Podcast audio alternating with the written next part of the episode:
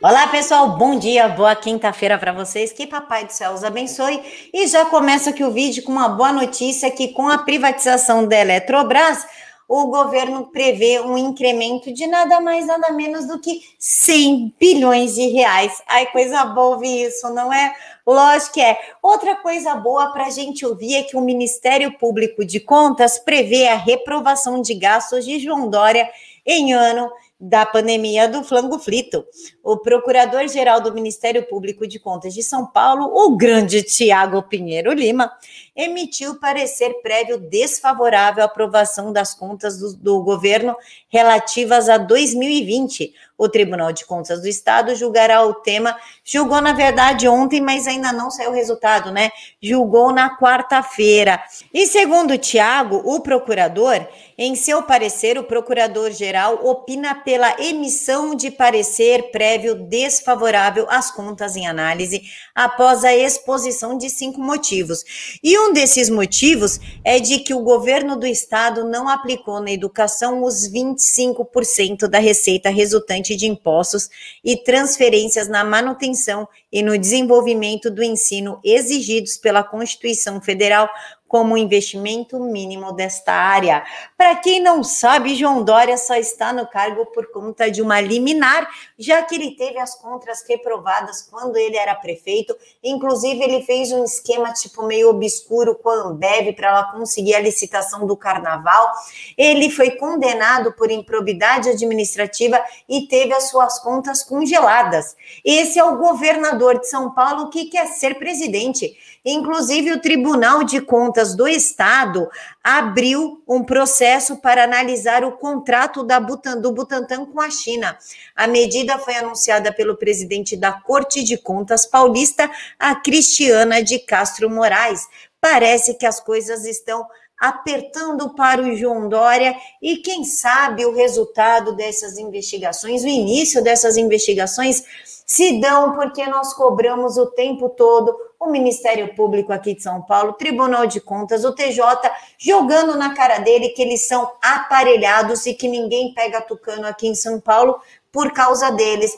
Talvez eles cansaram aí de, ser, de serem cobrados pressionados e agora eles estão mostrando o serviço, estão fazendo jus ao salário deles. A medida foi anunciada pelo presidente da Corte de Contas Paulista, a Cristiana de Castro Moraes. O conselheiro relator Dimas Ramalho trouxe a meu conhecimento as dificuldades na obtenção do contrato da Flangoflito com o Instituto Butantan este assunto já tinha sido tratado pela presidência e já foi requerido o contrato e já estamos em tratativas. Espero em breve trazer notícia a vossas excelências. O que pretendo é criar um processo específico e fazer uma distribuição aleatória do contrato entre os conselheiros, que só queria trazer esta notícia, disse a presidente, mandou bem presidente, porque agora a gente vai descobrir o que que tanto o Butantan e a China tem a esconder. E por falar no que tem a esconder, olha o absurdo que a Assembleia Legislativa do Estado de São Paulo permitiu. A notícia da Valéria Bolsonaro, ela é deputada estadual, e ela diz o seguinte: hoje a Assembleia de São Paulo, na verdade foi ontem, tá? Quarta-feira, permite que a Agripino faça um empréstimo de 8 bilhões de reais, sem que ninguém saiba o que ele vai fazer com o dinheiro. Lógico que o PT ajudou, afinal, amigos estão sempre juntos. Só queria saber se esse dinheiro será para São Paulo ou para a campanha do ano que vem.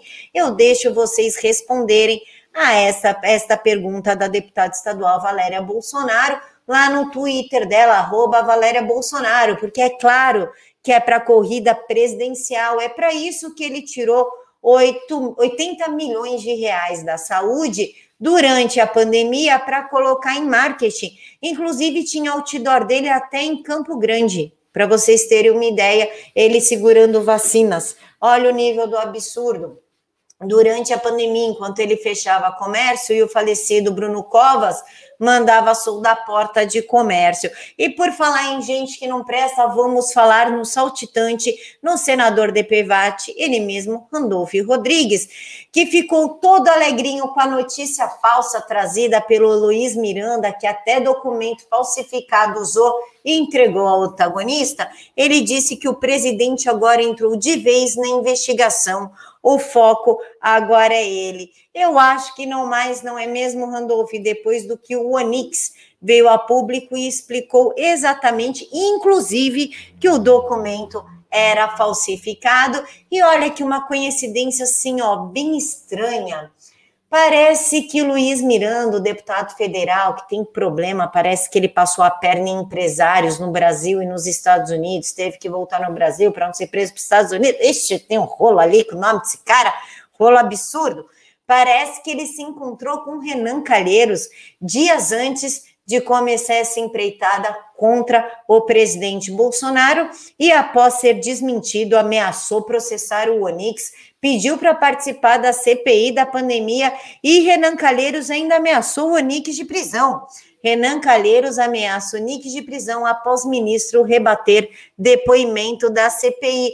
Por que vossa beldade corrupta, Renan Calheiros? As pessoas não podem se defender e trazer a público a verdade? Você deve estar bem chateado, né? Logo agora que a sua narrativa estava colando e as pessoas começaram a questionar se o presidente Bolsonaro era corrupto ou não é, a idoneidade do presidente. Quando começa -se a levantar um questionamento, vem o Onix com a Tramontina, aquele corte seco, acaba com a palhaçada e você fica na mão. Renan Calheiros, o problema da, de ser corrupto, de ser bandidão, é que vocês não têm amigos vocês têm comparsas. E às vezes os comparsas acabam se traindo. Inclusive, o presidente Bolsonaro tem tanta certeza de que o que ele está falando é a verdade, e o Onix já provou mostrando os contratos, inclusive o contrato adulterado que está na mão de Luiz Miranda, que pediu para a Polícia Federal investigar as declarações de Luiz Miranda. A informação foi com, confirmada pelo ministro-chefe da Secretaria-Geral da Presidência, o Onix Lorenzoni. E por falar em Polícia Federal investigar declarações e um ministro que julgou a si mesmo como inocente, de, de acordo com a delação do Cabral, ele mesmo, o Toffoli, o Toffoli aprontou outra. Toffoli e Rui Costa teriam conversado sobre esquema de venda de sentenças no TJ da Bahia, diz o Ministério Público Federal. Outro babado que eu quero contar para vocês é do Flávio Dino. Vocês sabiam que o irmão do Flávio Dino é um dos concorrentes que quer entrar para o Super, Supremo Tribunal Federal? Ele faz parte da lista tríplice. É o Dino e eles querem colocar ele para dentro do Supremo Tribunal Federal. Claro que o presidente Bolsonaro jamais vai colocar um cara desse para dentro do Supremo Tribunal Federal, mas agora a gente começa a entender toda a teia de interesse, a teia obscura que foi formada e as coisas começam a vir à tona. E, inclusive, eles estão tão desesperados para emplacar o Lula e assim conseguir emplacar, por exemplo, o Dino, que o Supremo Tribunal Federal manteve a suspeição de Sérgio Moro em processo contra o Lula. Sete ministros do Supremo Tribunal Federal deram parecer favorável à manutenção da decisão da segunda turma, que declarou a parcialidade da atuação do ex-juiz Sérgio Moro no caso do triplex do Guarujá, que culminou com a condenação do bandido Mor Lula.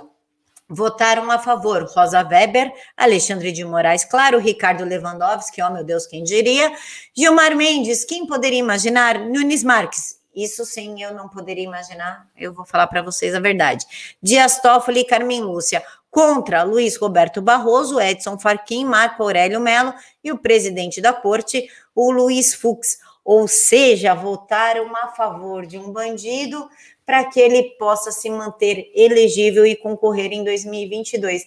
E depois querem nos criticar porque queremos voto impresso e auditável, publicamente auditável, é justamente por causa disso. porque em 2022 o presidente do Tribunal Superior Eleitoral será ninguém mais, ninguém menos do que Alexandre de Moraes. Pois é, pessoal, então é isso. Eu encontro com vocês aqui meio-dia. Tenham um bom dia, muitas bênçãos no dia de vocês. Fiquem todos com Deus e até mais!